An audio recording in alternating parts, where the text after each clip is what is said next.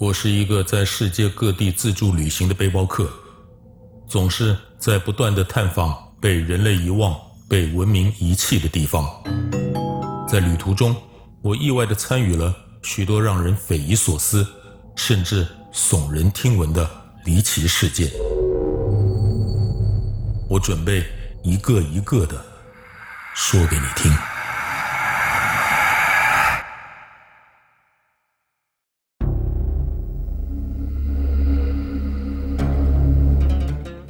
几年前的一个夏天，我来到了外兴安岭，那个努尔哈赤统一女真各部落、形成大清龙脉起源的地方。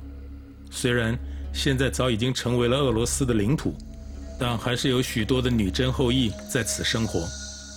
这是一个只有几万人口的小镇。夏天来到这里，跟到了天堂实在没有什么差别。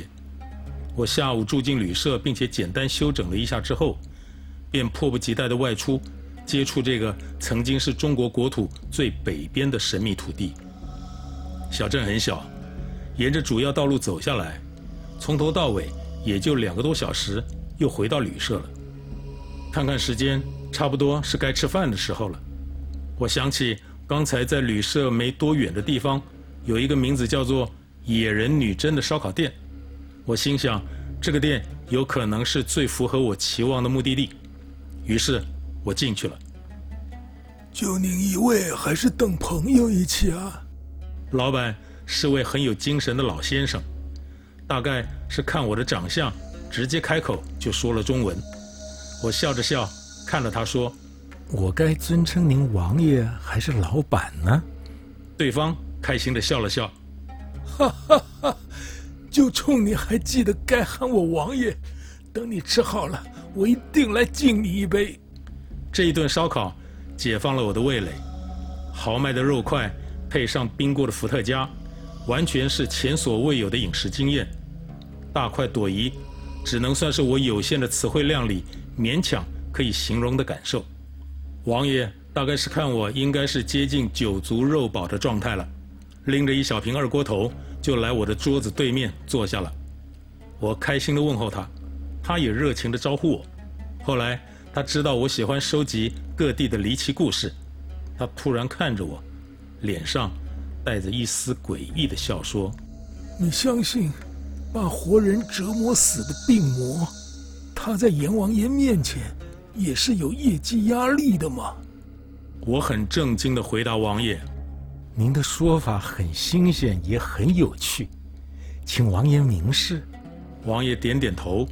两手把玩着酒杯，思考了一会儿，慢慢的把我带进了他年轻时的记忆。那是一个叫做阿红的年轻人，不知道从什么地方，也不知道是什么原因，搬到我们这个小镇上来的。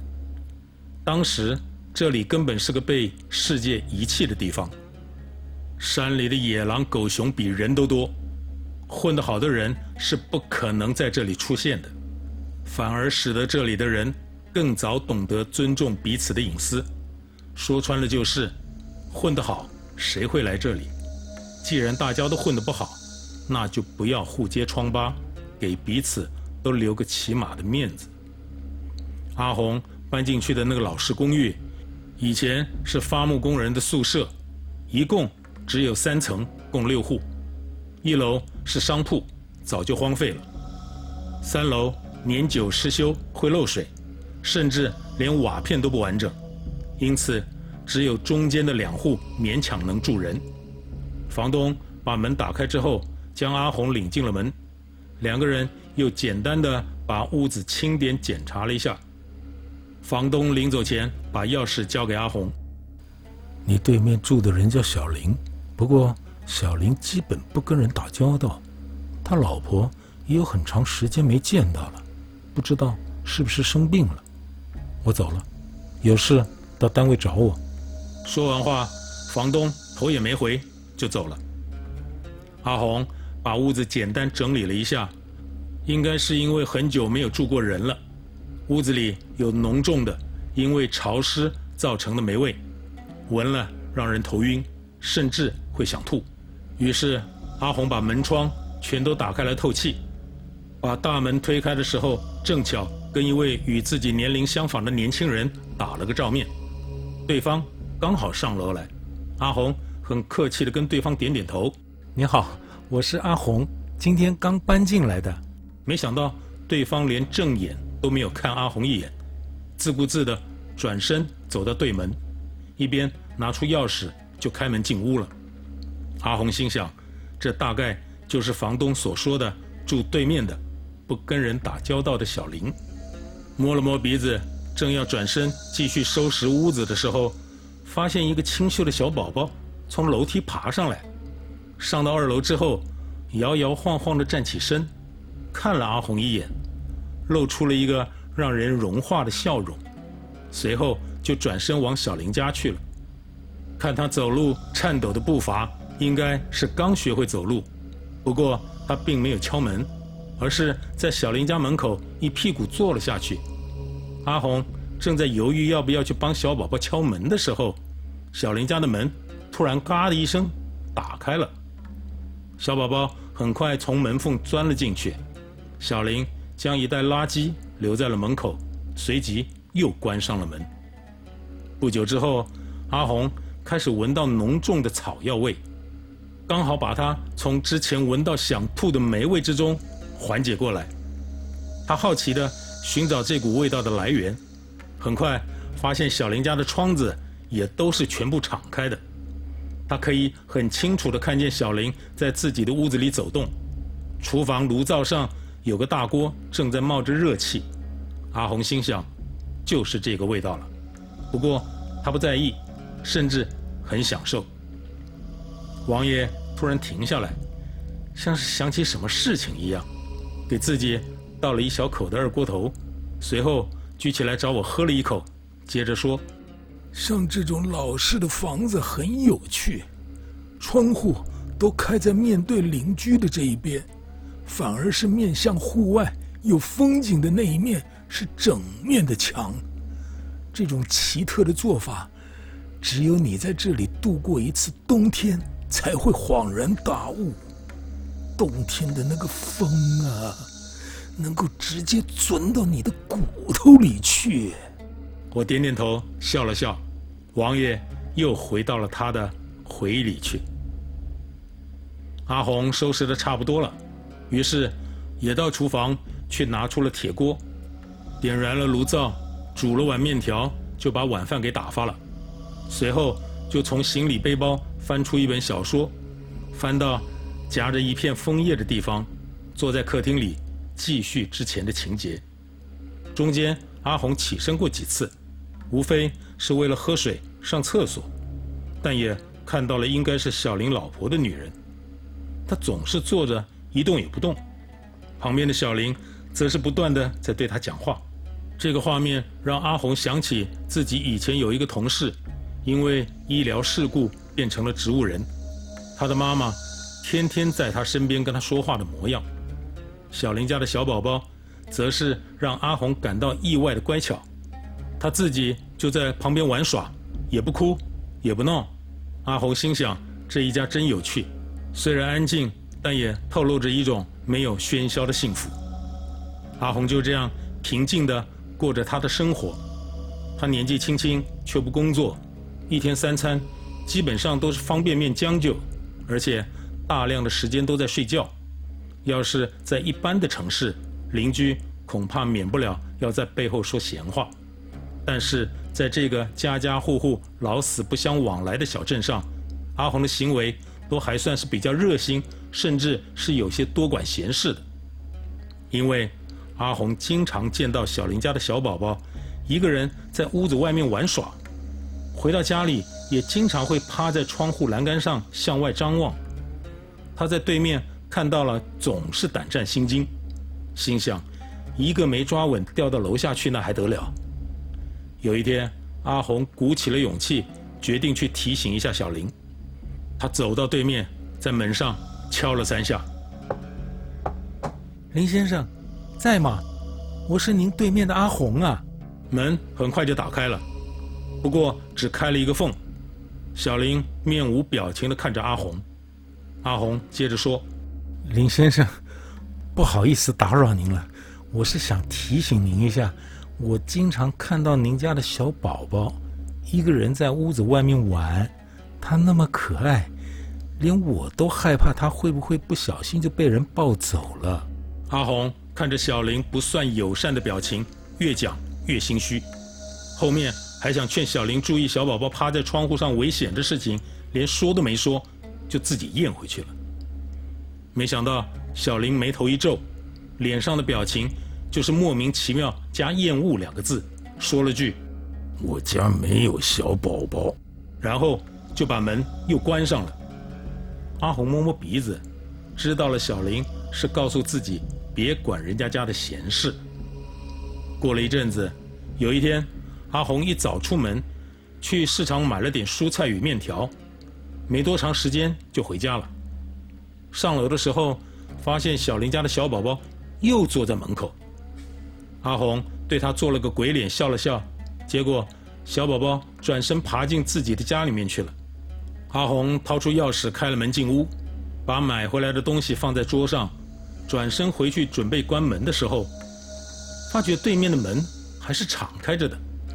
阿红多看了一眼，只见到小宝宝也在门里面看着他。他们两个眼神交汇的时候，小宝宝伸出左手，指着自己的家里面。阿红顺着方向看过去，发觉今天所有的窗户都关上了，什么也看不到。再把视线移回来，在小宝宝身上的时候，发现小宝宝已经不见了。阿红心想：小宝宝是要他看什么东西吗？于是走到了小林家门口，先喊了一句：“林先生。”在吗？没反应。阿红尝试着先把头伸进门里，再看了一次。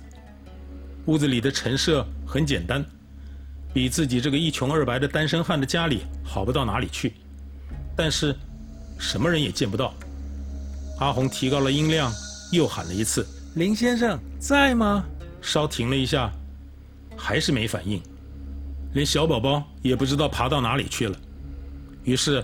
阿红很谨慎地踏进了屋子，客厅明显没有人，更里面一点的是餐厅，跟客厅中间是没有隔间的。于是阿红很快地穿过了餐厅，走到了更里面的厨房门口，探头往里面看了一眼，一样没有人，但炉灶上的火是点燃的，上面放着一口大锅，浓重的草药味。一样随着锅子上热腾腾的蒸汽散发到了屋子的所有角落。阿红把身子退出来，视线转移到了旁边的洗手间，门是敞开的，里面的灯是亮着的。阿红注意到浴缸的水是满的，里面似乎有人。阿红突然担心会不会是小宝宝在玩水，于是。赶紧踏进去，想看清楚浴缸里面究竟是什么。这一看吓了一大跳，浴缸里面的虽然不是小宝宝，但是却是一个成年人。严格说是一个全身赤裸的女人，她整个人都浸泡在浴缸里，面朝上，眼睛是闭着的，看起来只有两种可能：要么就是在憋气玩潜水，要么。根本就是个死人。阿红心想，应该是小林的老婆在洗澡，最好趁对方还没有发觉的时候赶紧离开，否则眼前这个女人万一张开眼睛看见自己站在她面前，那不要把人家老婆吓死。而且这个事情传出去，会一辈子都说不清楚的。阿红蹑手蹑脚地退出了洗手间。轻手轻脚，却尽快的赶紧移动到了客厅，才发觉自己额头上的汗都流进眼睛里了，引起了一阵轻微的刺痛。阿红伸手在自己的额头上抹了一把，然后在自己的衣服上擦了擦，正要离开小林家的时候，这个时候小林回来了，看着屋子里的阿红，小林一脸疑惑，阿红赶紧解释说。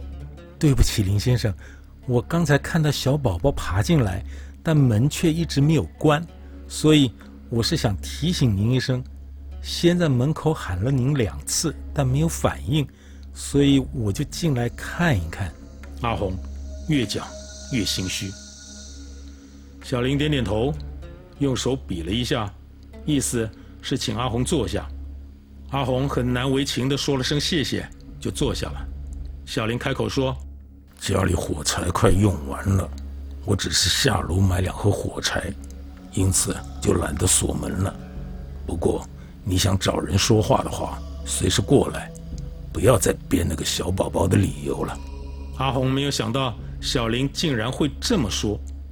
正要进一步解释的时候，小林却没有理会他，直接往洗手间走进去了。阿红心想，还好自己早一步退了出来，否则现在恐怕已经挨打了。没多久，小林跟他老婆出来了，他老婆坐在轮椅上，小林推着他，到了客厅之后，小林把轮椅的刹车拉上，又转身进了厨房。阿红跟他老婆点了点头，打了个招呼。他老婆眼睛虽然是张开的，但神情呆滞，根本没有理会阿红。小林很快就拿着两个老式的铁制的大茶杯回到了客厅，一杯放在阿红旁边的空椅子上，一杯就放在他老婆轮椅旁边的地板上，然后把一张板凳拉到他老婆的身边坐下了。你既然来了，我也不瞒你，我现在把事情跟你说清楚。免得明后天的一些事情，可能把你给吓着。小林很冷静，也很有诚意地看着阿红。阿红点点头，也把自己的态度调整了一下，一脸严肃地看着小林，等待他再次开口。你最近闻到的草药味道，是一种外兴安岭的特产，叫做假寐草。假装的假，梦寐以求的寐。这种草药很稀少，但效果很奇特。活人浸泡之后会进入假死状态，失去一切的生命迹象，就跟真的死掉了一样。我给我老婆泡的，就是这个东西。阿红点点头说：“所以您老婆是生病了，对吗？我记得房东有说过，好久没见到您老婆了，他猜可能是生病了。”小林没有正面回答阿红的问题，而是继续说他自己的。我老婆癌症末期了，肝癌。我准备利用这个方式，让病魔误以为自己的任务已经完成了。人既然死了，病魔自然就会离开他的身体。三天后，假寐草的效果退掉了，我老婆。就会跟没得到过肝癌的人一样醒过来，也就是后天。阿红听到这里，感觉到神奇，甚至是有趣，但是也意识到了这三天是人家生死攸关的重要时刻，应该还有许多重要的事情要完成，自己已经打扰人家很久了，于是真诚地对小林表示了祝福，然后起身告辞。小林也没有说任何的客套话，看得出来，他的心思完全都只在他老婆的身上。阿红走到门口的时候，转身礼貌性地说了声再见，同时又看了一眼目前跟植物人一样的小林的老婆。阿红又见到那个小宝宝，就坐在轮椅旁边。他正要告诉小林的时候，小林却已经把门给关上了。阿红。本来想再敲门，想起小林刚才说叫自己不要再编小宝宝的理由，于是又把手给放下了。第二天，阿红想起自己已经来到这个小镇有一个月了，不知道是水土的关系，还是纯净的空气，真的很养人。自己在过去这一个月活得很轻松，甚至会体会到过去在念中学的时候。才有的精力跟体力，难得今天心情大好，于是趁夏天还没有过去，还没有开始下雪，不如出门去走走看看，顺便去房东的单位找他，把下个月的房租给交了。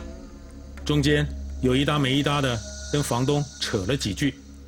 回家的路上，阿红经过市场，见到五彩缤纷的各种水果，就像今天自己的心情一样，于是又顺手买了点水果。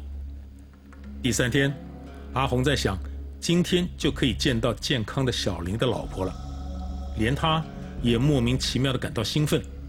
于是，在早餐之后没多久，阿红从昨天买的水果里面挑了几样漂亮的，拿了个还算新的袋子，拎着就到小林家去敲门了。结果没想到小林家的门只是虚掩着没关，像是知道他要来一样。他还是轻轻地敲了下门，只听到里面小林说：“阿红进来吧。”于是阿红进了门，随手把门关上，然后看见小林示意他坐，于是阿红把水果放在茶几上，然后在前天坐过的椅子上又坐下了。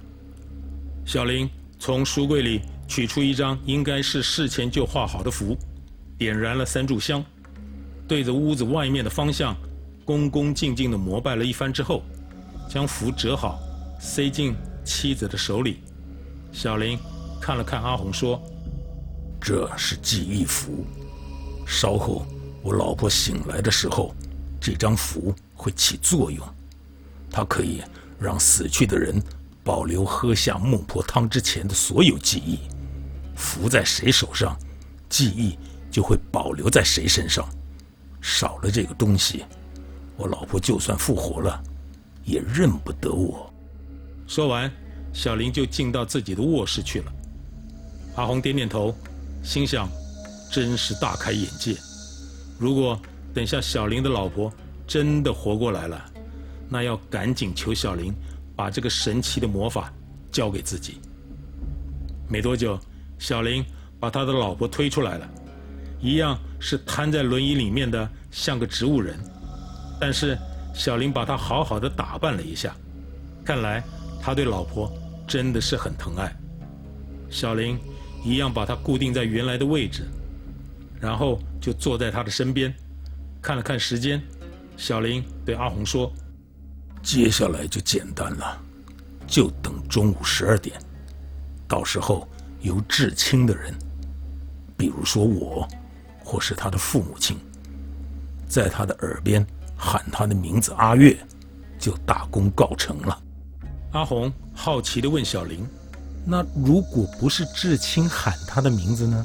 小林想了一下，很严肃地回答阿红说：“那倒无所谓，只不过至亲必须在身旁，否则见不到至亲。”他会认为自己走错了地方，会立刻退回去，也就是退回到死亡的状态。麻烦的是，这一次退回去就不是假寐了，而是他本人相信自己已经死了，那就是仙丹也救不回来了。阿红吐了吐舌头，点点头，一看时间，已经接近十一点了，于是兴奋地期待着。正当阿红在想接下来要跟小林聊些什么的时候，小林家的门上传来一阵急促的敲门声。小林脸色有点不太好看的去开门，结果进门的竟然是警察，还是个女警。阿红站起身的同时，小林跟警察都进到了客厅。警察说有人报案，说这屋子里有死人。同时，看着小林的老婆，仔细地端详了半天，又用手摸了摸脉搏，回过头对小林说：“跟我回去吧，这个情况我必须要调查清楚。”站在一旁的阿红，惊觉昨天交房租给房东的时候，多嘴说了一句：“小林老婆已经死了，不过人还摆在家里。”女警。对其他的警察比划了一下，随行的两个警察就一左一右把小林架住了，往楼下带。就在所有人都离开小林家之后，不知所措的阿红再度见到了小宝宝出现了在客厅的角落，伸出一只手指着小林的老婆。阿红转头一看，发现小林老婆的手指头开始在动了。阿红一看时间，就要中午十二点了。于是三步做两步的冲下楼，对着已经被警察带到马路对面警车旁边的小林大喊：“动了！你老婆会动了！”只见小林奋不顾身地挣脱了身边的警察，用迅雷不及掩耳的速度冲过了马路，要赶回家。就在警察与围观群众都还来不及反应的时候，一辆高速经过的货车狠狠地撞上了小林。小林被强大的撞击力抛出了好几米高，也好几米远的距离，最后重重地摔在马路上。那个女警回过神后，迅速地冲到小林身边。跪在地上查看了一阵，随后摇摇头。阿红无法相信过去这几秒钟的时间都发生了什么事情。才刚恢复意识，准备回小林家看一看下一步该怎么办的时候，又见到小宝宝坐在一楼楼梯台阶上，看着躺在马路上的小林。阿红急着喊了一声：“乖宝宝回家，乖宝宝跟叔叔来。”小宝宝没有理会阿红。阿红一看，十二点整了。心想顾不了这么多，急急忙忙先冲回了小林家，一不做二不休，蹲在轮椅旁边，对着小林的老婆喊了一声：“阿月。”轮椅上的阿月眼睛缓缓地睁开了，同时深深地吸了一口气，然后看了阿红一眼，随后一脸的疑惑，又把刚才吸进去的气全给吐了出来，接着。全身一软，两手一松，再度瘫在轮椅里面，手里的记忆符掉落在轮椅旁。就在阿红再度不知所措的时候，门外楼梯传来了急促的脚步声。阿红赶紧把地上的记忆符捡起来，塞进自己的口袋里。很快的，刚才的女警也来到了轮椅旁边，看着阿红，又看看轮椅上的阿月。再次伸手摸了摸阿月的脉搏，转过头看着阿红说：“明明就是个死人，什么会动了？再胡说八道，我就把你带回去。”说完，就一脸不高兴地离开小林家。阿红回到家之后，浑身不舒服，连中午的饭都吃不下。下午实在熬不住了，把书柜上自己的病历带着。到医院去请医生想想办法。医生看了看阿红，翻了翻病历，说：“你的后事都安排好了吗？我唯一能给你的只有吗啡，让你减轻一些痛苦。”阿红点点头，他知道自己是胰脏癌末期，很快就要不久于人世。当初搬到没有人认识的偏远小镇，就是为了不要给家人带来负担。医生说。哎，现在癌症就像是流行病。今天早上那个新闻也是，那个叫阿月的女孩，去年怀孕的同时，被确定得到了肝癌，没办法，只能选择把孩子给留了。结果治疗了几个月，还是不见起色，最后发展成了晚期。之后就没见到她回诊过了。没想到，已经死在自己的家里，还被丈夫当成活人供着。阿红听医生说完，也懒得再说什么了，万念俱灰地回想过去这几天的事情。明明三天就要到了，阿月活过来之后，就可以跟小林继续他们幸福的生活了。他自己甚至有可能可以跟小林请教这个假寐草的法术。来请走自己身上的病魔，但是自己的出现竟然破坏了这一切。阿红无法理解自己存在的意义，原本想逃避自己的家人，不要给父母带来痛苦，最后却造成了小林家的破碎。他看看手上自己的病历，搭电梯直上顶楼，一步一步走上了屋顶，向着自己家的方向跪下。磕了三个头之后，拿出火柴，把自己的病历烧掉，然后从容地跳楼了。很快，医院门口传来一声轰然巨响。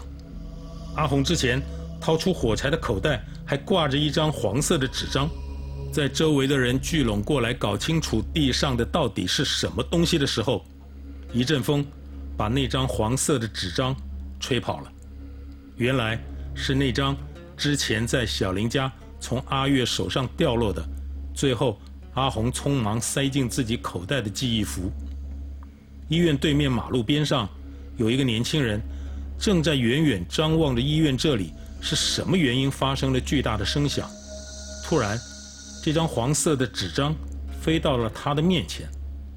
他打开一看，都是些看不懂的文字，于是并没有在意。